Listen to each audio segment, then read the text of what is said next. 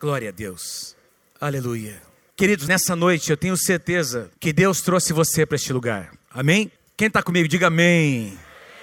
Eu tenho certeza que Deus trouxe você para este lugar. Tenho certeza que Deus tem algo especial para fazer no seu coração nessa noite. A palavra que eu vou compartilhar com vocês e depois nós vamos orar no final deste culto é uma palavra que Deus tem falado primeiramente comigo nesses dias. Deus tem tocado muito meu coração e eu creio nisso que eu vou pregar a vocês nessa noite. O tema da mensagem é: o nosso Deus tem poder para multiplicar. Diga assim: o meu Deus tem poder para multiplicar. Agora nós vamos dizer uns aos outros: o nosso Deus tem poder para multiplicar. Amém? Multiplicar o que, queridos? Multiplicar, abra suas mãos, diga assim: o que eu tenho nas minhas mãos? Você tem muito nas suas mãos. Não, pastor, é pouco. O teu pouco nas mãos de Deus é muito.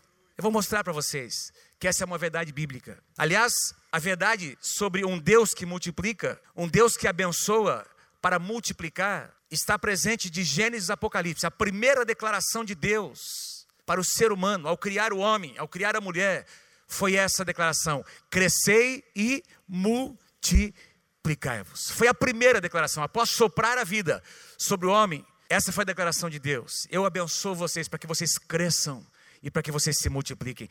Todas as bênçãos dos patriarcas, que são bênçãos, são referências para nós. A bênção de Abraão, de Isaac Jacó, a bênção com que Jacó, por exemplo, abençoou os seus filhos, abençoou os seus netos, abençoou aqueles que formaram as doze tribos de Israel. Todas essas bênçãos tinham a ver com multiplicação. A bênção de Deus sempre tem a ver com multiplicação. O nosso Deus tem poder para multiplicar. Eu creio tenho no meu coração essa expectativa de que você saia daqui nessa noite acreditando nisso e profetizando e dando passos de fé, de obediência, esperando que Deus vai multiplicar o que você tem nas suas mãos. Quero citar duas passagens paralelas, uma do Antigo Testamento e uma no Novo Testamento. Duas, tem muitas outras, mas eu quero citar essas duas passagens. A primeira passagem é 2 Reis, capítulo 4, do versículo 1 ao versículo 7 nós encontramos aqui a multiplicação do azeite nas mãos da viúva e dos seus filhos. Vocês conhecem essa passagem? E a segunda passagem em Mateus capítulo 14, que fala sobre a multiplicação dos cinco pães e os dois peixinhos. Vamos lá, vamos ler então 2 Reis capítulo 4, 1 a 7. Certo dia, a mulher de um dos discípulos dos profetas foi falar a Eliseu: Teu servo, o meu marido morreu, e tu sabes que ele temia ao Senhor. Mas agora veio um credor que está querendo levar os meus dois filhos como escravos. Eliseu perguntou-lhe: Como posso ajudá-la? Diga-me, o que você tem em casa? E ela respondeu: Tua serva não tem nada. Tua serva não tem nada. Tua serva não tem nada além de uma vasilha de azeite. Só uma vasilha de azeite. Faz assim comigo. Uma pequena vasilha. Diga assim: Deus pode multiplicar. Vamos ver o que aconteceu. Então Eliseu lhe disse: Vá pedir emprestadas vasilhas a todos os vizinhos, mas peça muitas. Depois, entre em casa com os seus filhos e feche a porta. Derrame daquele azeite em cada vasilha e vá separando as que você for enchendo. Depois disso, ela foi embora, fechou-se em casa com seus filhos e começou a encher as vasilhas que eles lhe traziam. Quando todas as vasilhas estavam cheias, ela disse a um dos filhos: Traga-me mais uma.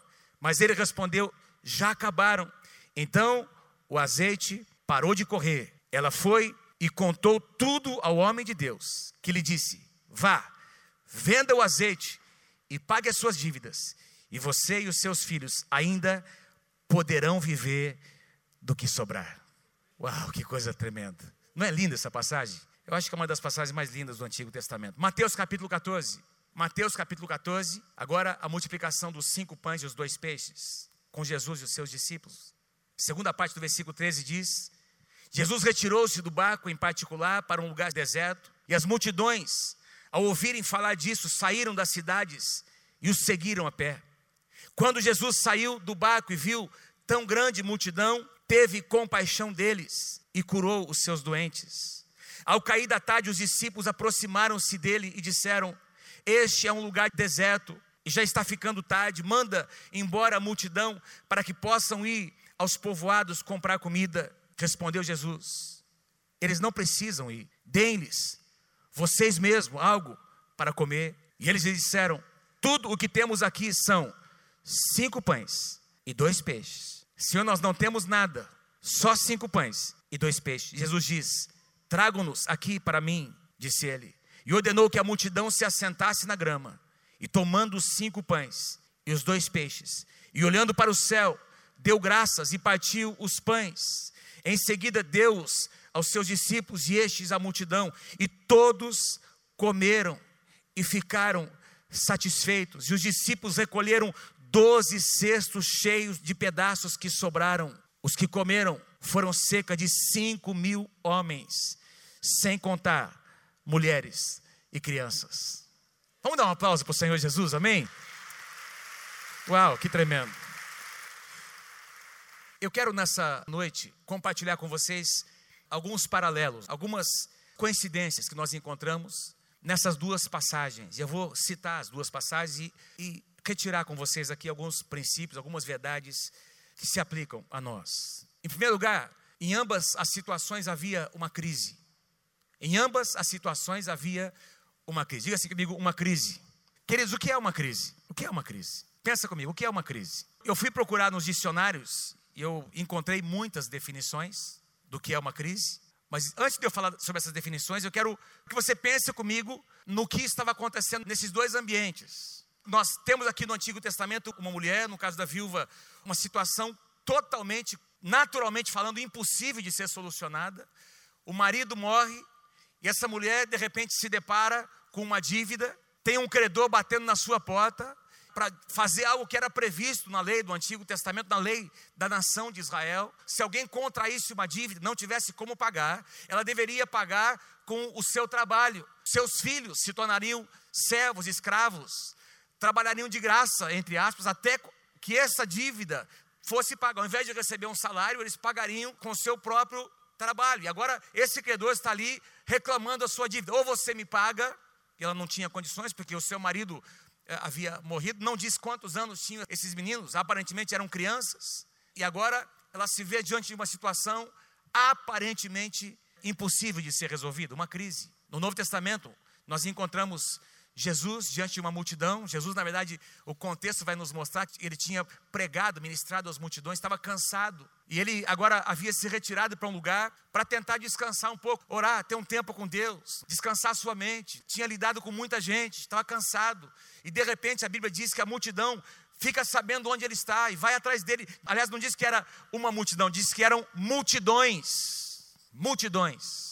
No final do capítulo diz, aliás, dessa passagem que nós lemos, diz que eram cinco mil homens, fora mulheres e crianças. De onde nós podemos deduzir aí, talvez, com os homens, maridos e mais crianças, e o povo tinha muita criança naquela época. Nós estamos falando de algo em torno de 15 mil a 20 mil pessoas, talvez, famintas. Aí Jesus, ele começa a ministrar por causa do, movido por, pela compaixão que estava no seu coração, ele começa a ministrar as pessoas, e ele começa uma conferência de cura e libertação, que dura o dia inteiro um seminário de cura e libertação. O dia inteiro libertando, curando as pessoas, ministrando. E no final da tarde, aparentemente, aqui a gente pode deduzir que passou a tarde toda. No finalzinho da tarde, diz que os discípulos começaram a ficar preocupados, porque eles sabiam, porque devia ter criança chorando, devia ter gente reclamando, do cansaço, da fome. E Jesus percebendo a situação, aí os discípulos queriam, não, manda embora, Manda embora, cada um compre a sua comida. E aí Jesus provoca uma situação, como aconteceu também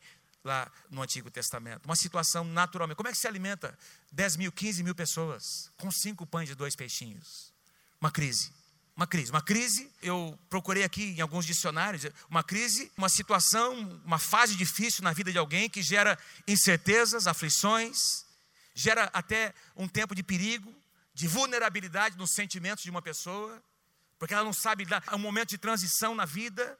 Mas essa definição que eu encontrei no dicionário do Google, que é o que a gente mais usa, eu achei ela muito forte, muito assim importante que eu queria trazer para vocês. Olha o que diz aqui, o que está escrito lá, lá no Google. É uma etapa, uma crise é uma etapa crucial ou um ponto de virada no curso de algo, da vida de alguém. Aí ele coloca entre aspas: depois da crise, o doente ou melhora ou morre de uma vez. Aí é crise para valer. Então é, é, mais ou menos isso. Eu citei aqui de manhã, a gente ouve isso comumente, a gente vai visitar e a gente chega lá uma situação de crise no hospital, alguém aconteceu um acidente ou aconteceu uma enfermidade, enfim. Aí o que, que a gente ouve dos, ó, dos médicos? Ó, as próximas 24 horas, ó, está na UTI, a gente colocou, está medicando. Se ele reagir nas próximas 24, 48 horas, aí ele sai da crise. Mas esse período aqui é o período crucial e todo mundo ora, intercede. Dá para entender mais? Essa é aquela situação. Crise é isso, é, é uma situação que gera tensão, é uma situação em que as nossas emoções, de repente, elas afloram. A gente tem que lidar com emoções de todo tipo, a gente tem que lidar com sentimentos de insegurança, a gente tem que lidar com, com aquela sensação de que nós perdemos o controle, com o sentimento de medo, de que o que, que, eu vou fazer, que, que eu, tudo de repente que a gente tem de recursos naturais não serve, não resolve, não é suficiente para resolver aquela situação. Crise. Eu queria abrir aqui um parênteses para gente, para falar um pouquinho sobre crises. Depois eu vou voltar na sequência das semelhanças entre as duas passagens. Eu já, então, o primeiro ponto é que em ambas as situações havia uma crise. Quem aqui já passou por uma crise? Uma, uma pelo menos. Levanta a mão. Tem gente abençoada, tem gente que, olha, estou impressionado. Tem gente aqui que nunca passou por uma crise. Talvez você não tenha ouvido direito. Deixa eu perguntar de novo. Quem aqui já passou por uma crise, às vezes, bem, pelo menos pequenininha ou muito grande? Levanta a sua mão. Ah, agora melhorou. Ótimo. Senão eu ia entrar em crise, irmãos. Deixa eu mostrar para vocês aqui quatro verdades sobre as crises. A primeira delas: crises podem vir de diferentes fontes. Diferentes fontes. Por exemplo, crises podem acontecer por circunstâncias da vida. Nós estamos vivos, basta estar vivo para nós estarmos aí vulneráveis as situações que nós não podemos controlar. Nós estamos ouvindo os noticiários dizendo desde ontem pela manhã que lá no Nepal houve um grande terremoto de proporções, diz que nos últimos quase 80 anos nunca tinha tido um terremoto de uma proporção tão grande. Milhares de pessoas morreram. Um milhão e meio, segundo as notícias, mais de um milhão e meio de pessoas da noite para o dia perderam tudo. Aliás, vamos orar por isso? Nós temos missionários no Nepal, tem gente ministrando, tem missionários, homens e mulheres de Deus naquele lugar, que, que de repente Deus permitiu agora essa situação acontecer, não é que foi da vontade do Senhor, mas naquela, eles estão lá para ministrar. Vamos dar as mãos juntos, vamos orar, vamos concordar com essa oração, amém? Vamos orar. Quero pedir a pastora Mônica que venha aqui fazer essa oração, por favor, vamos fazer essa oração, vamos concordar juntos. É uma situação de crise, em que pegou de surpresa muita gente, milhares de pessoas, algo totalmente incontrolável. Vamos orar por eles, amados. Amém. Senhor, como igreja, nós nos unimos em oração nesse instante, nos levantamos para interceder pelo Nepal, Senhor. Pai, apresentamos esta nação diante da tua presença. Clamamos, Senhor, por aquelas pessoas, tantas pessoas que não te conhecem, Senhor. Tanta idolatria, Jesus, tanta prisão espiritual. Nós oramos, Senhor, que a tua verdade se revele, Senhor. Que tu possas nesses instantes de tanta dor, de tanta dificuldade, derramar do teu amor, da tua graça, Senhor. Usa os teus servos naquele país, Senhor. Fortalece a tua igreja nesse instante, Senhor. Envia homens e mulheres, Senhor, cheios de graça e de compaixão, para ministrar essa nação, Senhor. Que podem ser usados nas suas profissões, que serão usados como intercessores, como evangelistas na tua palavra, Pai. Senhor, cobre este país com o teu sangue. Tem misericórdia desta nação, Senhor. Que a tua graça seja derramada sobre este país, Senhor. Traz consolo sobre as famílias, Senhor. Traz a tua misericórdia sobre esse país, Pai. Nós clamamos, nós oramos em nome de Jesus. Amém, amém. Amém. Aleluia. Crises ocorrem por circunstâncias na vida, de diferentes circunstâncias da vida. Há também crises queridos, quer a gente queira admitir ou não, há crises que nós provocamos. Sim ou não? Há situações no casamento que nós provocamos. Há situações das nossas finanças que às vezes nós provocamos. Às vezes nós tomamos decisões equivocadas. Às vezes nós nos cercamos das pessoas erradas. E nós, às vezes, afoitamente decidimos, fazemos coisas que, nós, que a gente vem se arrepender depois, nós sofremos consequências tudo é uma semeadura nessa vida. E tudo que a gente semeia, de uma forma ou de outra, a gente vai colher. Sim ou não? Crises também acontecem por escolhas que nós fazemos, provocadas por atitudes nossas. Por isso, por exemplo, o livro de Provérbios, ele faz sempre essa comparação nos 31 capítulos entre o prudente e o nécio, o sábio e o insensato. Aquele que é humilde, aquele que é orgulhoso, aquele que toma decisões sábias. Então, o livro de Provérbios vai fazendo essas comparações, mostrando que existe um caminho de sabedoria para nós tomarmos decisões, para nós colhermos os frutos dessas escolhas.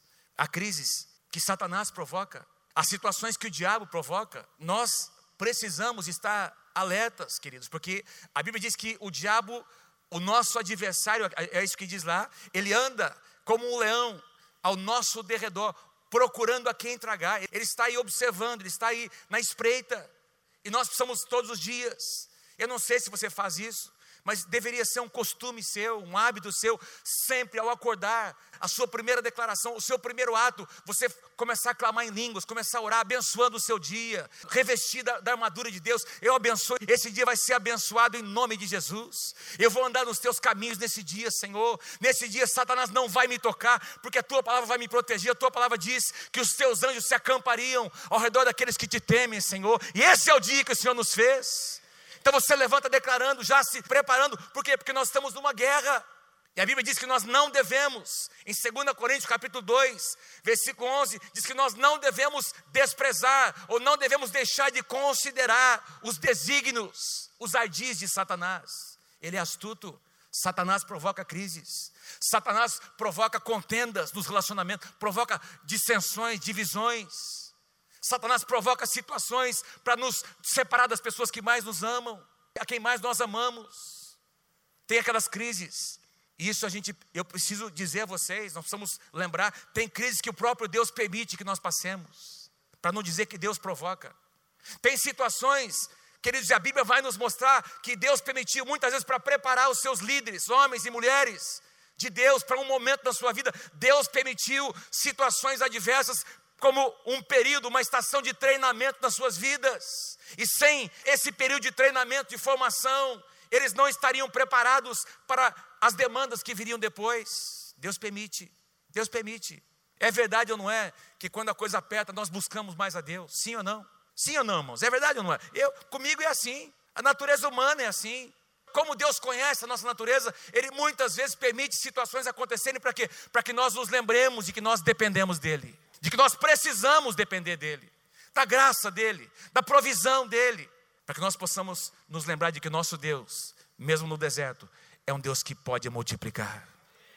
Tem um dos salmos que diz que bem-aventurado é aquele que passando por um deserto faz dele um manancial de águas.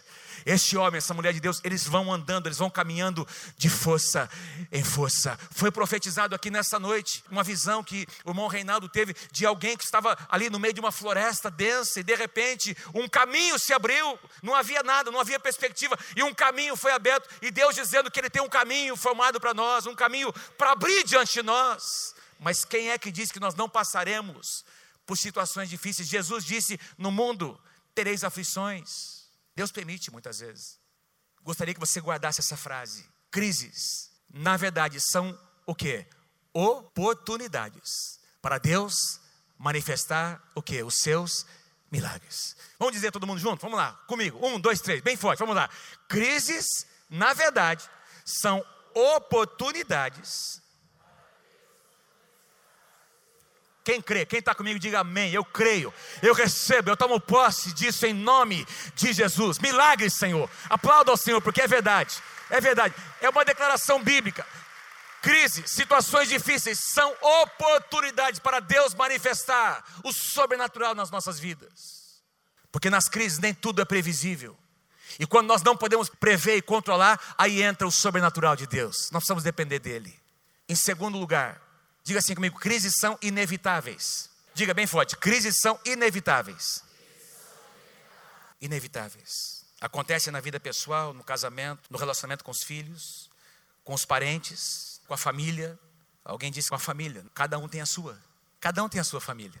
E você sabe que tem situações na família que nós temos que administrar. Sim ou não, irmãos? No trabalho, na igreja, situações adversas.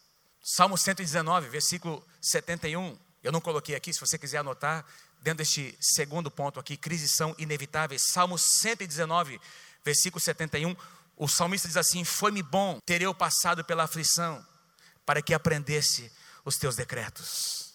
Ah, que coisa linda alguém dizer uma coisa como essa. Senhor, foi bom. Hoje eu vejo que foi bom. Na época, quando eu estava passando, eu não tinha esse entendimento, mas hoje eu percebo que foi bom, porque eu aprendi muita coisa, aprendi a tua palavra. Deus usou, Deus usa situações às vezes contrárias para produzir o que Ele quer em nós. Eu citei aqui um exemplo de manhã, um grãozinho de areia. Como é que uma pérola é formada? É um grãozinho, é um elemento estranho que poderia matar aquela concha, mas existe um processo que acontece dentro daquele ser vivo, daquela concha, que transforma aquele grãozinho de areia no que? Numa pérola.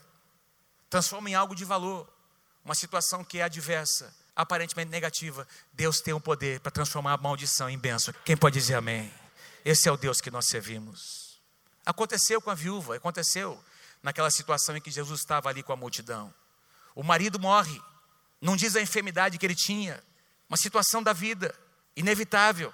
Não foi possível remediar aquela situação. Alguém está batendo na porta, tem uma situação de pressão. Ali a multidão pressionando o Senhor Jesus. Em ambas as situações, totalmente inevitáveis, elas se tornaram uma grande oportunidade para Deus agir. Assim como acontece nas nossas vidas. Crises também são imprevisíveis.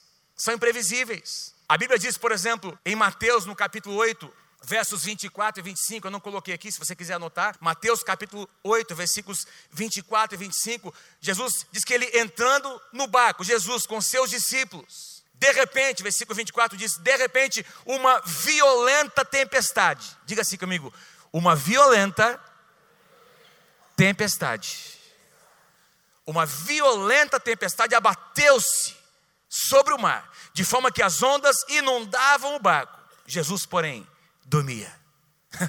Se Jesus está no barco, meu irmão, esse barco não vai afundar em nome de Jesus. Pode vir tempestade, pode vir as ondas, mas se Jesus estiver no seu barco, esse barco não vai afundar em nome do Senhor Jesus.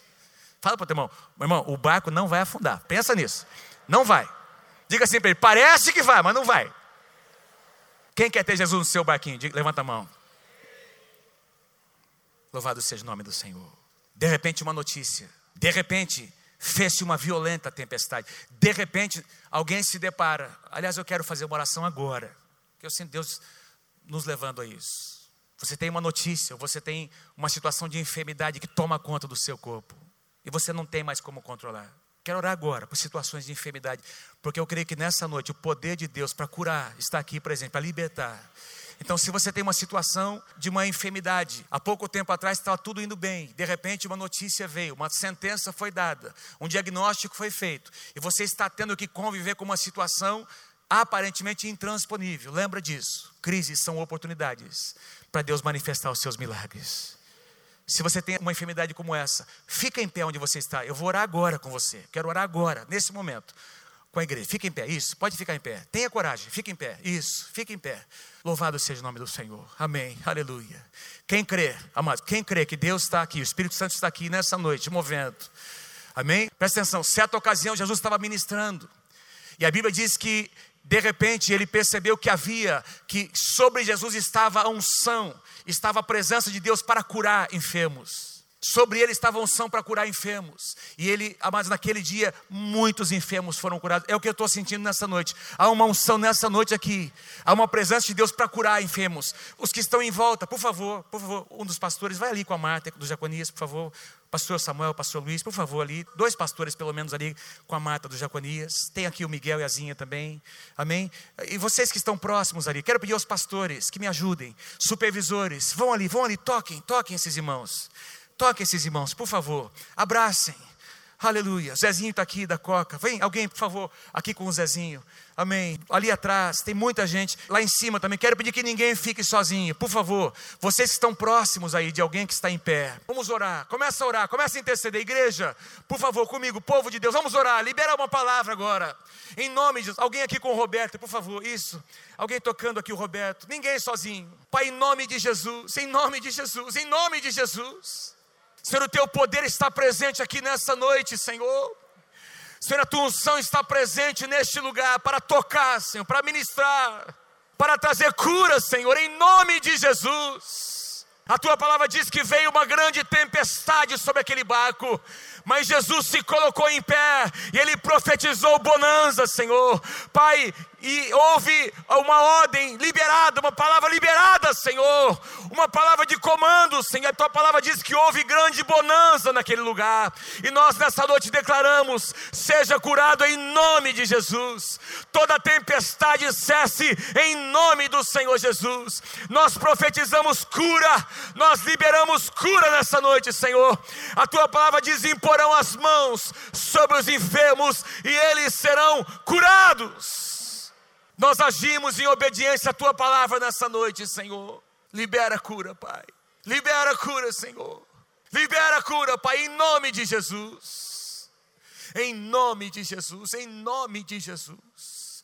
Se você está comigo, concorda, diga amém, eu creio. Aplauda, aplauda o Senhor bem forte nessa noite, em nome de Jesus. Deus é maior. Deus é maior. Diga assim comigo: meu Deus é maior. Aleluia, Ele pode multiplicar. Ainda sobre crises, crises são imparciais, ninguém está isento. Crises acontecem para pessoas boas, para pessoas justas, tementes a Deus e para pessoas ímpias. Basta estarmos vivos. Crises acontecem nas casas de crentes e de incrédulos. Nós estamos num mundo que é injusto, nós vivemos num mundo, queridos, que é ímpio. A raça humana é uma raça caída. Existem situações em que nós estamos envolvidos. Alguns de vocês, no seu trabalho, na, na sua área de trabalho, você está lidando com pessoas ímpias, que são competitivas, às vezes de uma forma até maligna, sim ou não, queridos? E nós estamos inseridos neste contexto de um mundo caído, longe do Senhor. Crises são imparciais, é claro que nós cremos num Deus que livra. Por exemplo, o salmista declara no Salmo 34, versículo 19. Salmo 34, 19: Muitas são as aflições do justo, mas o Senhor de todas o livra. A verdade é que, eventualmente, nós iremos sofrer perdas. A diferença é que o ímpio sofre sozinho, nós temos a presença de Deus, e nós temos a família, onde Deus tem nos plantado. Quantos de vocês louvam a Deus porque você faz parte de uma família? Olha, mas pastor, como é que você. O que, que isso tem a ver com a passagem? Eu vou mostrar para você a viúva. Quem ela procurou, queridos? Tem uma crise, tem a morte do marido, tem uma perda, tem uma dívida impagável.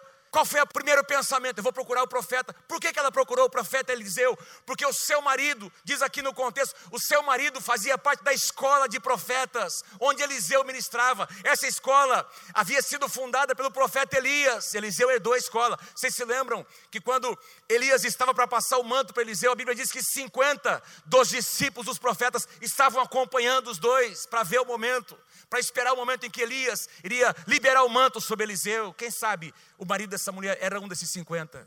De qualquer forma, ele fazia parte de um grupo de homens que estavam sendo treinados para exercer o ministério profético. Ele tinha, ele fazia parte de um grupo de pessoas, de um relacionamento, ele fazia parte de uma família, e eles foram na fonte, e ela foi na fonte correta, ela procurou o profeta do Senhor. O que é que eu faço quando nós passamos por crises? Nós precisamos nos cercar das pessoas certas, queridos.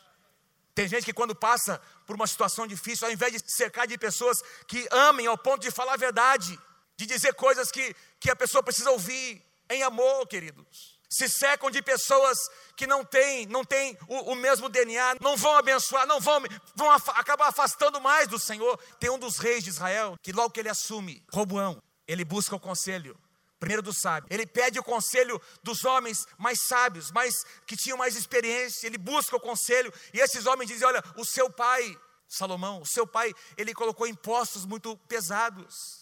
Não faça isso com o povo. E ele dá um conselho, e essa multidão de conselheiros, de homens sábios, eles derramam sobre este rapaz conselhos sábios. Ao invés de ouvi-los, ele procura outras pessoas, procura os seus amigos, que cresceram com ele, jovens que não tinham maturidade para julgar aquela situação. Sabe o que eles disseram? Ah, o seu pai foi duro, aperta mais ainda. Não dá mole com esse povo, não. E ele, ao invés de ouvir o conselho das pessoas sábias, ele ouve o conselho dos jovens. E por isso ele pede o reino. O seu ministério foi cortado, foi interrompido, porque ele ouviu as pessoas erradas. Em épocas de crise, seque-se das pessoas certas. Pais espirituais, mães espirituais, gente que vai se colocar do seu lado. Às vezes, essas pessoas não terão respostas, mas elas vão ficar do seu lado. Porque muitas vezes, nós, líderes e pastores, eu tenho dito isso aqui, muitas vezes nós não temos resposta para dar. O que nós temos para oferecer é muita oração, muito jejum E o que nós temos para oferecer é uma proposta. Vamos buscar juntos ao Senhor. Ele vai nos mostrar, Ele vai abrir um caminho no meio dessa mata fechada. Em nome de Jesus. Aleluia. Louvado seja o nome do Senhor. Crises. Crises são oportunidades para Deus manifestar os seus milagres. Vamos continuar. Voltando agora no tema principal sobre as situações eh, que a gente encontra o paralelo entre essas duas, as coincidências entre as duas passagens. Em segundo lugar, os recursos disponíveis. Em ambas as situações eram totalmente limitados, não havia recursos. No caso da viúva, ela abre o seu coração com o profeta e imediatamente ela, ao invés de receber uma solução imediata, que talvez é o que ela buscaria, ela recebe uma pergunta: o que é que você tem em casa? Olha o que Eliseu diz, 2 Reis, capítulo 4, versículo 2, Eliseu, o profeta, perguntou-lhe: Como é que eu posso te ajudar? Diga-me o que é que você tem na sua casa. E ela responde: A tua serva não tem nada além de uma vasilha de azeite. Não tem nada além de uma vasilha de azeite. Na passagem do Novo Testamento, em que acontece a multiplicação dos pães e dos peixes, na passagem paralela que nós encontramos no livro de João, na verdade, que diz respeito ao mesmo acontecimento, era um menino que tinha trazido esses cinco pães e os dois peixinhos. Eu fico imaginando essa criança, não diz quantos anos ele tinha, mas eles encontraram no meio daquela multidão de milhares de pessoas um menino cuja mãe tinha preparado o seu lanche, cinco pãezinhos, dois peixinhos. E alguém foi pedir para ele. Porque aqui nós encontramos eles dizendo: Olha, eles não precisam deles, vocês mesmos, de comer. E eles disseram: Tudo que temos aqui são o que? Cinco, diga comigo, cinco pães e dois peixes que estavam nas mãos dessa criança, desse menino. Eu fico imaginando esse alguém, um dos discípulos, indo lá conversar com o menino. Você podia, por favor, o que, que você tem? Ah, tem o meu cinco, é o meu lanche, né? Minha mãe preparou. Você não pode, por favor, emprestar para a gente essa. Sabe que esse menino mostra para a gente a atitude de um adolescente, de um, porque diz que era um menino. Alguma coisa tinha acontecido no seu coração. Para ele ceder isso, Deus tinha tocado o seu coração. A gente às vezes fala, por exemplo, do, do sacrifício que Abraão ofereceu, não é? Isaac.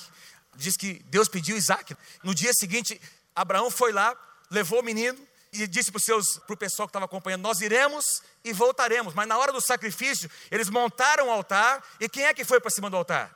Isaac. A gente fala sempre de Abraão, mas pensa comigo o sentimento. O menino diz: Pai, aqui tem o, a lenha, tem uma faca. O pai, cadê o cordeiro, pai? Cadê o cordeiro, pai? E aí Abraão diz: Ô Isaac, Calma, Deus proverá o cordeiro. Deus proverá, mas enquanto Deus não proveu, quem subiu no altar foi Isaac, não foi Abraão. Imagina ele amarrando seu filho, colocando seu filho em cima daquele altar. Não foi uma experiência que só Abraão teve que viver.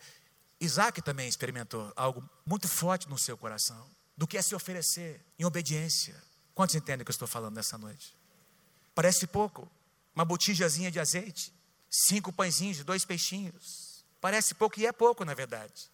Mas o pouco nas mãos de Deus, o nosso pouco, se torna muito. Aquilo que nós consideramos pouco e limitado, naquilo Deus manifesta os seus milagres. Deus sempre usa aquilo que nós consideramos o que? Pouco e limitado para manifestar os milagres dele. Deixa eu perguntar uma coisa para você. Diga assim comigo: multiplicação. Quem lembra quando você aprendeu a multiplicar na escola? Quem lembra? Então vai lá, diga comigo assim: vamos fazer um exercício? 2 vezes 2 é igual a Vamos lá, gente, todo mundo junto, vamos lá. 2 vezes 2 é igual a? Vamos lá. 3 vezes 5 é igual a? Oh, vocês estão bem, hein? Alguns estão deixando para ver o que, os outros falam primeiro, né? Vamos lá, de novo. 2 vezes 5 é igual a? Mil vezes 1 é igual a?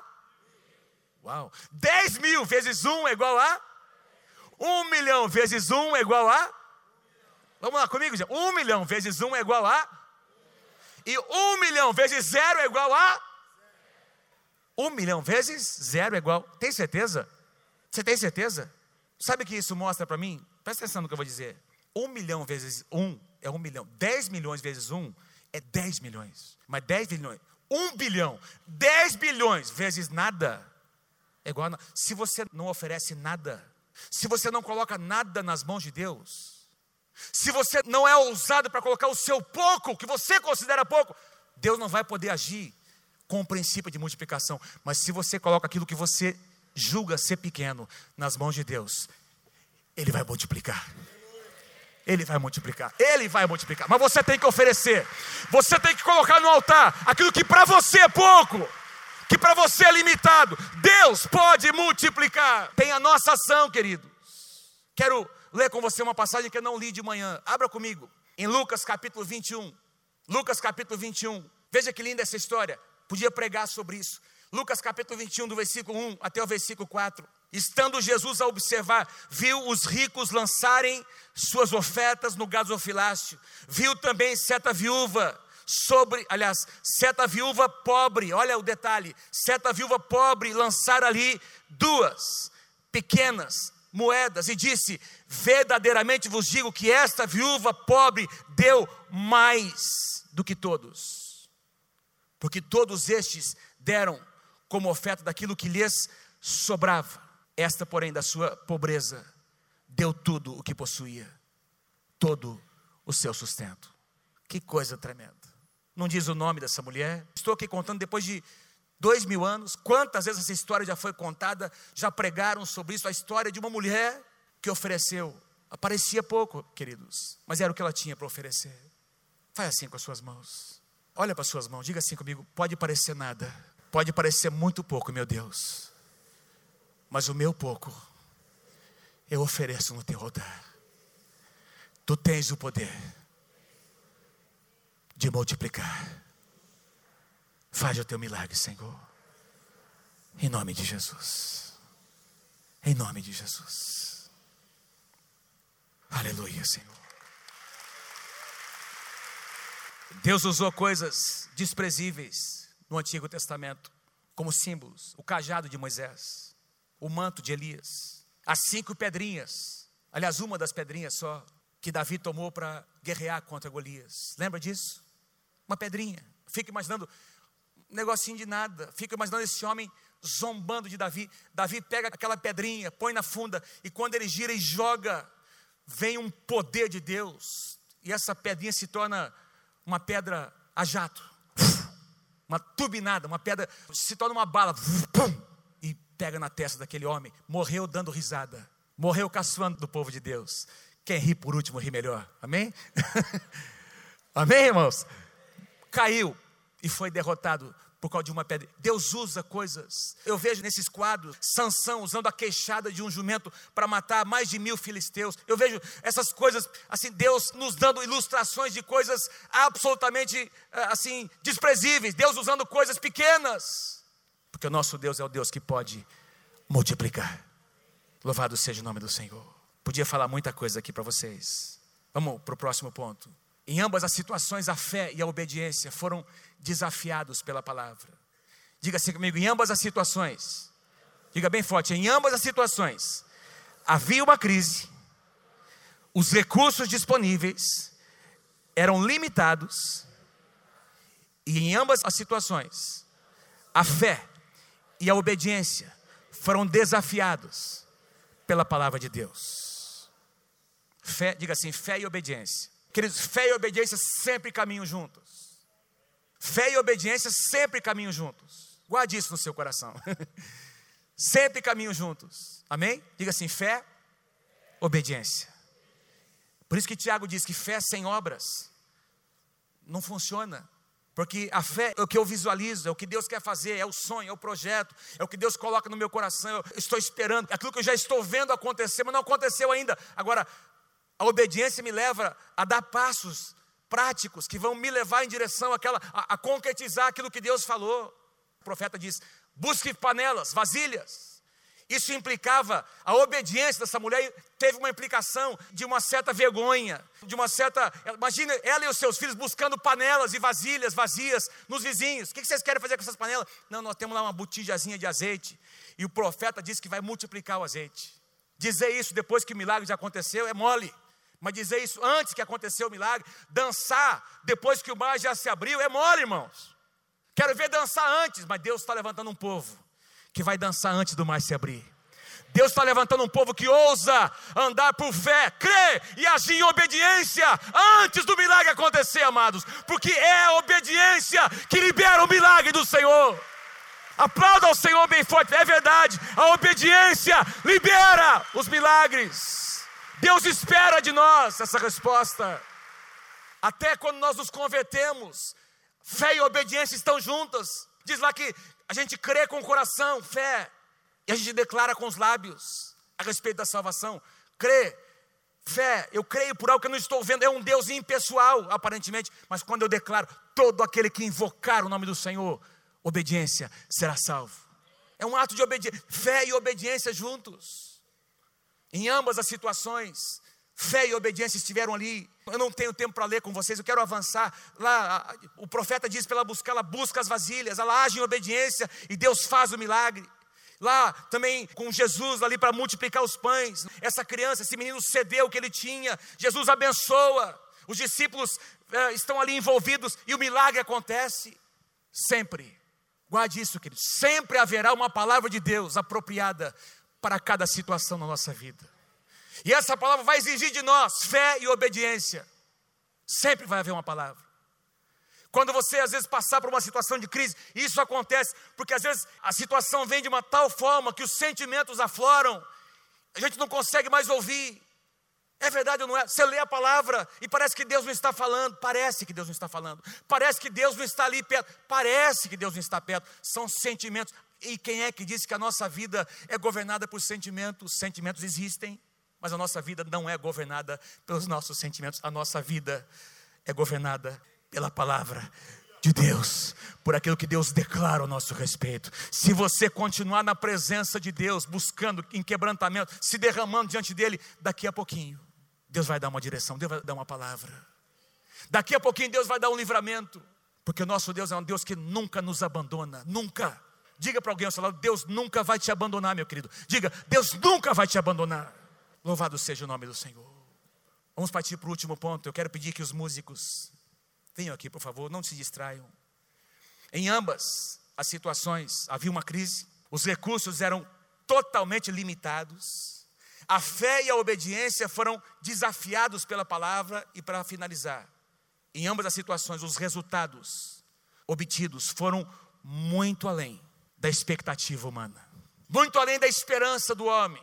No caso da viúva, de repente Deus começa a multiplicar, ela fecha a porta com seus filhos. Veja que os seus filhos participaram do milagre. Quem aqui crê que os seus filhos vão participar do seu milagre? Diga eu creio em nome de Jesus. Quem crê que a bênção é para toda a tua família? Diga eu creio em nome de Jesus. Quem crê que os seus filhos vão mais longe do que você? Diga eu creio em nome de Jesus. Se você tem experimentado uma porção em Deus, Deus tem uma porção maior para os seus filhos, meus queridos.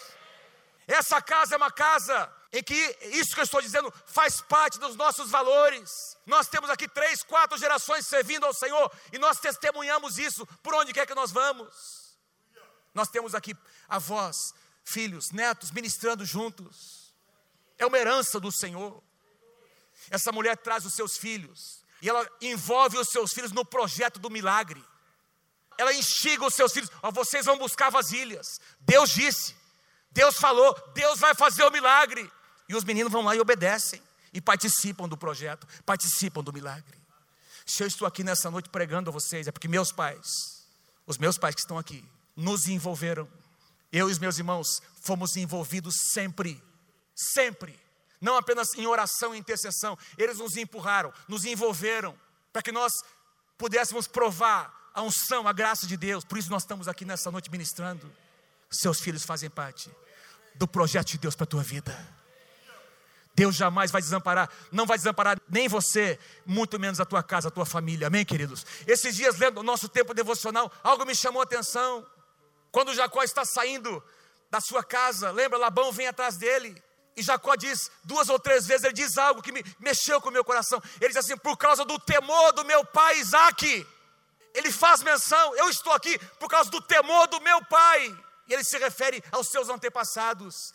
Tem gente que veio antes de nós, queridos nós estamos aqui porque alguém pagou um preço antes de nós. O milagre acontece, o azeite se multiplica. E ela agora tem para pagar a sua dívida e tem com sobra para poder sobreviver ainda o resto da sua vida. Com Jesus acontece a mesma coisa. Imagina, imagina essa cena. Jesus começa a partir o pão e o pão não acaba. Começa a partir, partir, parte, parte, parte. Eram cinco pães, dois peixinhos e alimenta agora dez, doze, quinze mil pessoas. O nosso Deus tem poder para multiplicar. Se você crê, aplauda, aplauda Deus, aplauda, aplauda o Senhor. Obrigado, Senhor. Aplauda mais, aplauda mais. Aplauda, diga isso, diga isso para o Senhor, aplauda. Senhor, tu és digno. Tu tens poder, Senhor. O poder da multiplicação está nas tuas mãos. O nosso Deus é um Deus de abundante provisão. Foi Jesus quem disse: Dai e dai-se-vos-á. Boa medida, recalcada, sacudida e transbordante vos darão. É assim que acontece quando você semeia no reino. O que você colhe. A Bíblia diz que Isaac semeou e no mesmo ano colheu cem vezes mais. Diga amém se você crê nessa palavra em nome de Jesus. Paulo diz: ora, aquele que é poderoso para fazer o que? Infinitamente mais do que tudo quanto pedimos ou pensamos, conforme o seu poder que opera onde, amados? Em nós. Vamos ler junto essa passagem? Dá uma aprumada da sua cadeira. Efésios capítulo 3, porque a gente vai orar agora em cima desses dois versículos. Efésios capítulo 3, versos 20 e 21. Dá uma enchida no teu peito, descruza os seus braços. Fala assim: agora você vai ouvir, diabo, em nome de Jesus. Fala, você vai ouvir agora. Você vai ter que ouvir isso. Você que tem zombado, você que tem zombado da igreja, você vai ter que ouvir isso. Declara comigo bem forte. Vamos lá, junto comigo. Ora, aquele que é poderoso para fazer infinitamente mais do que tudo quanto pedimos ou pensamos, conforme o seu poder que opera em nós. A Ele seja a glória na igreja e em Cristo Jesus por todas as gerações, para todo sempre. Amém. Aleluia.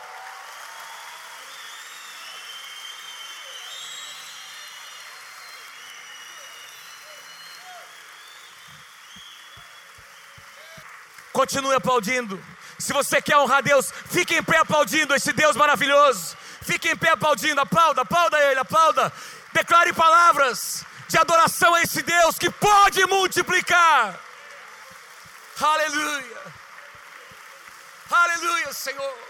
Tu és poderoso, Senhor, para multiplicar aquilo que nós chamamos de limitado, de pouco.